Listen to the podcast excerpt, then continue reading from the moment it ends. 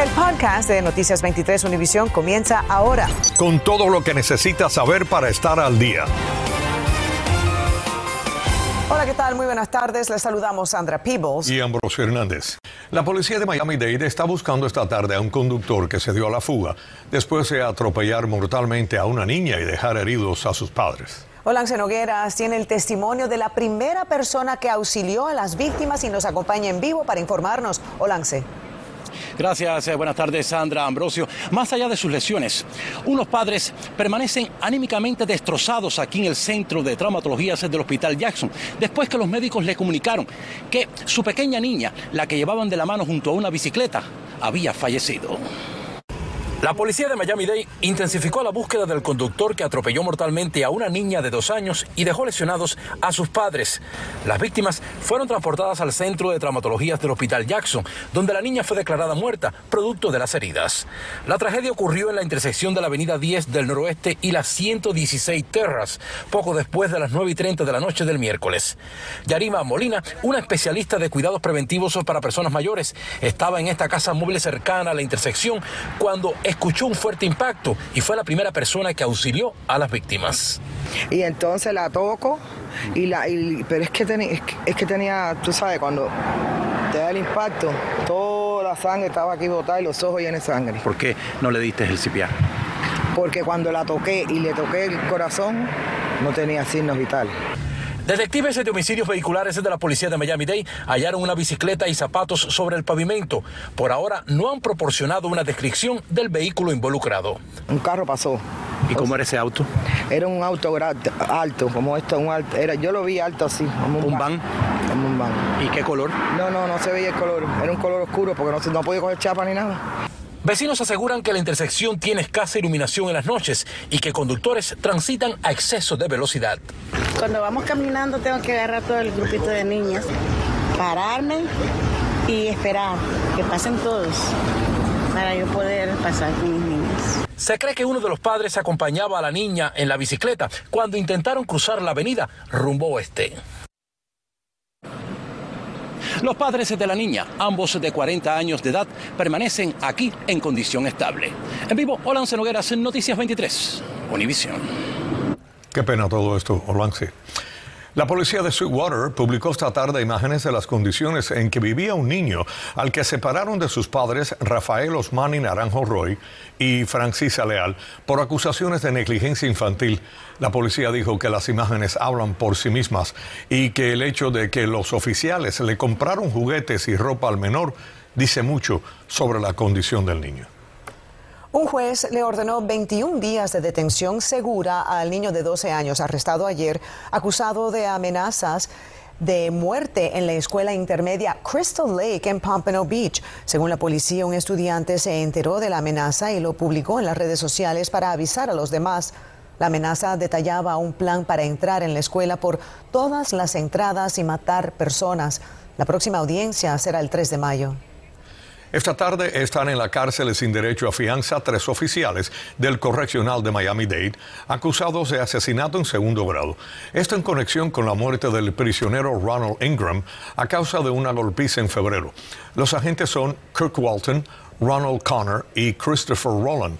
Según el Miami Herald, a Ingram lo colocaron herido de muerte en una camioneta de la prisión y lo encontraron muerto a cientos de millas. A causa de la investigación, 10 oficiales han sido colocados en licencia y uno renunció.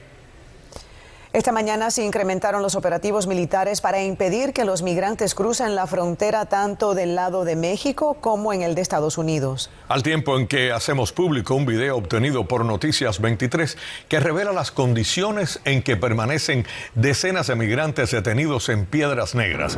Mario Vallejo tiene el reportaje desde la frontera y pasamos con el Mario. Gracias y muy buenas tardes a ambos. Desde Piedras Negras, aquí en Coahuila, todo parece indicar que este operativo ha rendido frutos. Mucho dinero está gastando México para impedir que los inmigrantes de otros países crucen hacia los Estados Unidos. Está la Policía Federal, el Ejército Mexicano, la Policía Estatal y la Policía Municipal aquí en Coahuila y sobre todo en Piedras Negras. Ambas orillas del río Bravo en las ciudades de Eagle Pass en Estados Unidos y Piedras Negras en México amanecieron fuertemente custodiadas por efectivos militares de ambos países. En la orilla del norte aún son visibles los restos de bolsas y mochilas que dejan abandonados a los inmigrantes antes de entregarse a la patrulla de fronteras cuando logran cruzar el río. Aquí también mantienen a manera de recuerdo esta silla de ruedas, la misma que usó uno de los inmigrantes para cruzar, según narran residentes en la zona. Mientras en la parte mexicana esta familia, que viajó más de 26 horas manejando desde Miami, Florida, hace hasta lo imposible para tratar de que liberen a sus seres queridos detenidos cuando intentaron cruzar hace dos meses. Desde entonces permanecen en este centro de detención de migración en Piedras Negras. ¿Con cuántas personas está tu papá ahí preso? Eh, ¿Con cuántas personas ahí hay detenidos? En condiciones críticas. Los tiran ahí como ratas, los recogen, a unos los deportan, los tienen ahí tirados arriba de los colchones, eso, ahí no hay baño. Ellos llevan dos meses detenidos ahí sin poder bañarse, sin poder comer, sin darles medicina. Ayer vinimos con el abogado, con la persona que se va a hacer cargo de ellos aquí y no, le dijeron al abogado que ahora que, que eso no, que no procedía. Desde que los inmigrantes se entregan a las autoridades de Estados Unidos, pasan unas 24 horas aproximadamente para que sean entregados a miembros de organizaciones no lucrativas que les orientan, le dicen de cómo viajar dentro de los Estados Unidos y los comunican con sus familiares o amigos aquí en los Estados Unidos. Por mi parte es todo, continúen con más. Soy Mario Vallejo, Noticias 23 Univisión. Gracias, eh, Mario. A todo esto, un grupo de 13 balseros cubanos que estaban desaparecidos desde el pasado 14 de abril, finalmente ayer miércoles fueron deportados a Cuba. Javier Díaz conversó con ellos y nos cuenta qué tan difícil se les hizo esta travesía por mar. Buenas tardes, Javier. Gracias, buenas tardes. Estos eh, balseros eran 13 en total, todos hombres y por fortuna no viajaban con ningún menor de edad. Son natural de San José de las Lajas en la provincia de Mayabé que habían salido exactamente el pasado 14 de abril y hasta la fecha estaban desaparecidos. En días anteriores sus familiares desde la isla estaban suplicando cualquier tipo de ayuda o información. Hoy nos enteramos que desde la tarde de ayer miércoles se fueron deportados a Cuba y pudimos conversar con ellos sobre cómo fue esta difícil travesía. Escuchemos lo que me dijeron. Lo más difícil para mí fue no haber cumplido mi sueño. Para mí. Y ahí ver tantas cosas que sucedieron en esa travesía que el primer día salimos, como tal yo el que iba manejando. Y, y después que pasamos un tramo, aquello se empezó a poner todo feo. Que empezó un mal tiempo, las olas eran del tamaño de un poste de luz, más o menos, 6 metros, 5 metros, más o menos, no sé, más o menos calcular, estaba bien alto. En vivo desde el suroeste del condado Miami-Dade, soy Javier Díaz en Noticias 23, Univisión. Estás escuchando el podcast de Noticias 23, Univisión. La Comisión de la Ciudad de Miami está discutiendo en este momento el futuro del estadio de fútbol soccer para el Inter Miami. El alcalde Francis Suárez dijo que es un proyecto como ningún otro en el país, que no va a costarle ni un solo centavo a los residentes. Pero antes de comenzar la discusión, algo se escapó por los micrófonos. Jenny Padura está en vivo para contarnos todo. Cuéntanos, Jenny.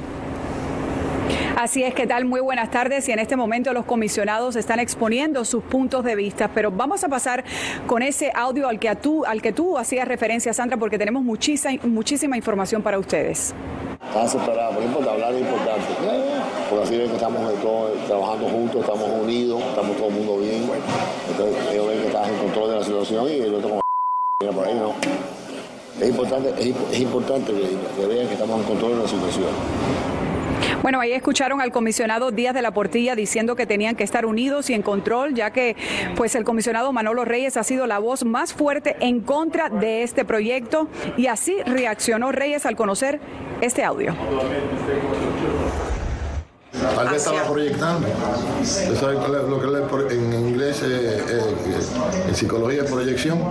Que uno trata de que la otra persona sea, lo acusan de ser lo que uno es.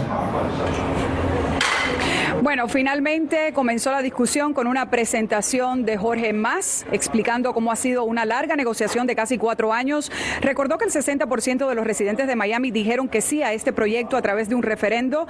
Dijo que el Miami Freedom Park va a tener un impacto económico en los primeros 39 años del contrato de arrendamiento de unos 11 mil millones de dólares para la ciudad y será un proyecto 100% financiado de forma privada que aportará unos 15 mil empleos. También destacó cifras importantes. Este proyecto costará mil millones de dólares. En infraestructura y desarrollo, por ejemplo, empezarán con 120 millones porque no se puede construir en esa tierra que está contaminada por ley del estado de la Florida.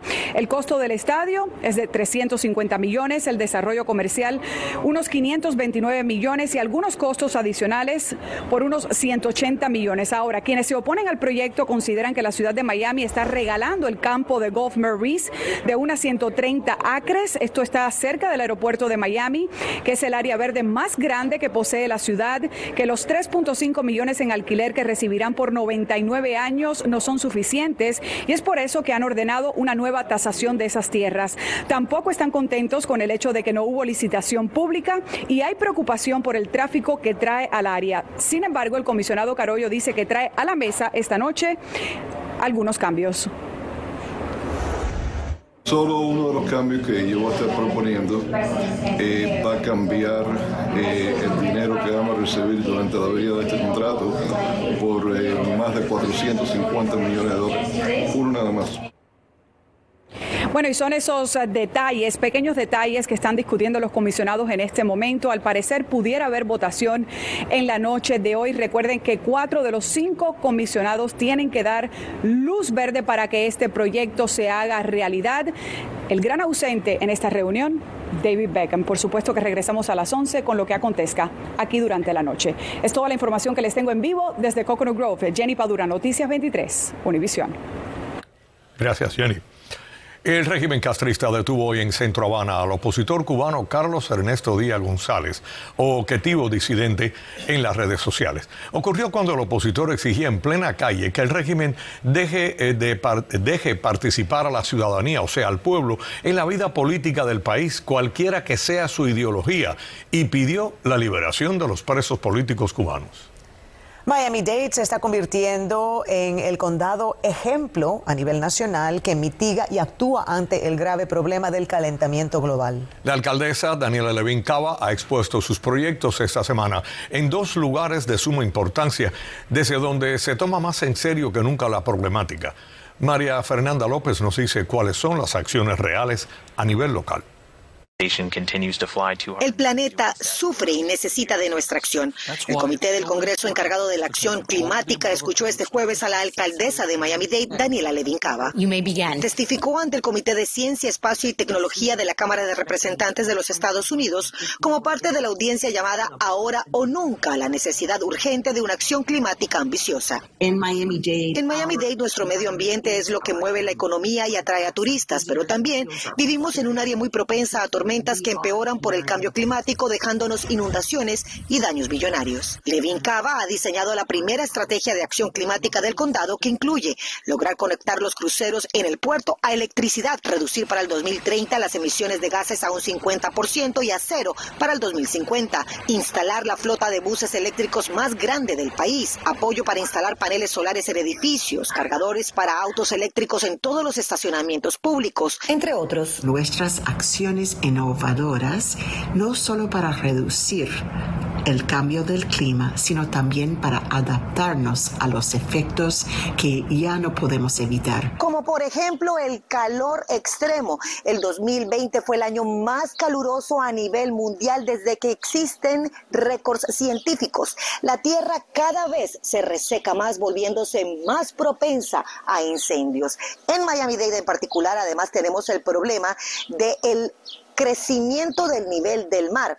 En los últimos 100 años ha aumentado 10 pulgadas, pero se estima que en los próximos 50 años pueda aumentar de 21 a 51 pulgadas. Justo este miércoles, la alcaldesa también pronunció el discurso de apertura en una reunión de las Naciones Unidas en Nueva York sobre el reto del cambio climático y la necesidad de afrontar el problema de forma inmediata. Informó María Fernanda López, Noticias 23, Univisión.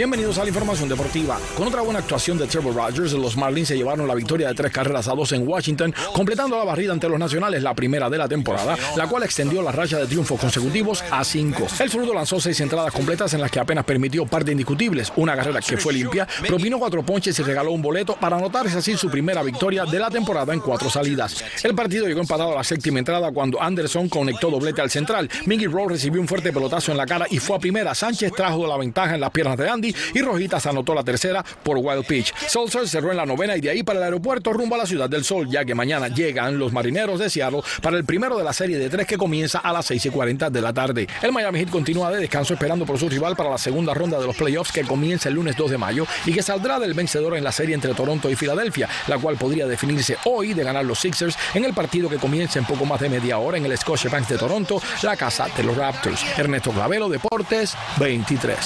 La carrera corporativa Mercedes-Benz 2022 regresa hoy al downtown de Miami. En su edición 37, debido al evento, hay ya cierres de vías desde el Bayfront Park. Los cierres serán hasta las 11 de la noche. Se espera que participen 10.000 personas. Acabas de escuchar el podcast de Noticias 23 Univisión. Puedes descubrir lo mejor de los podcasts de Univisión en la aplicación de Euforia o en univision.com diagonal podcasts.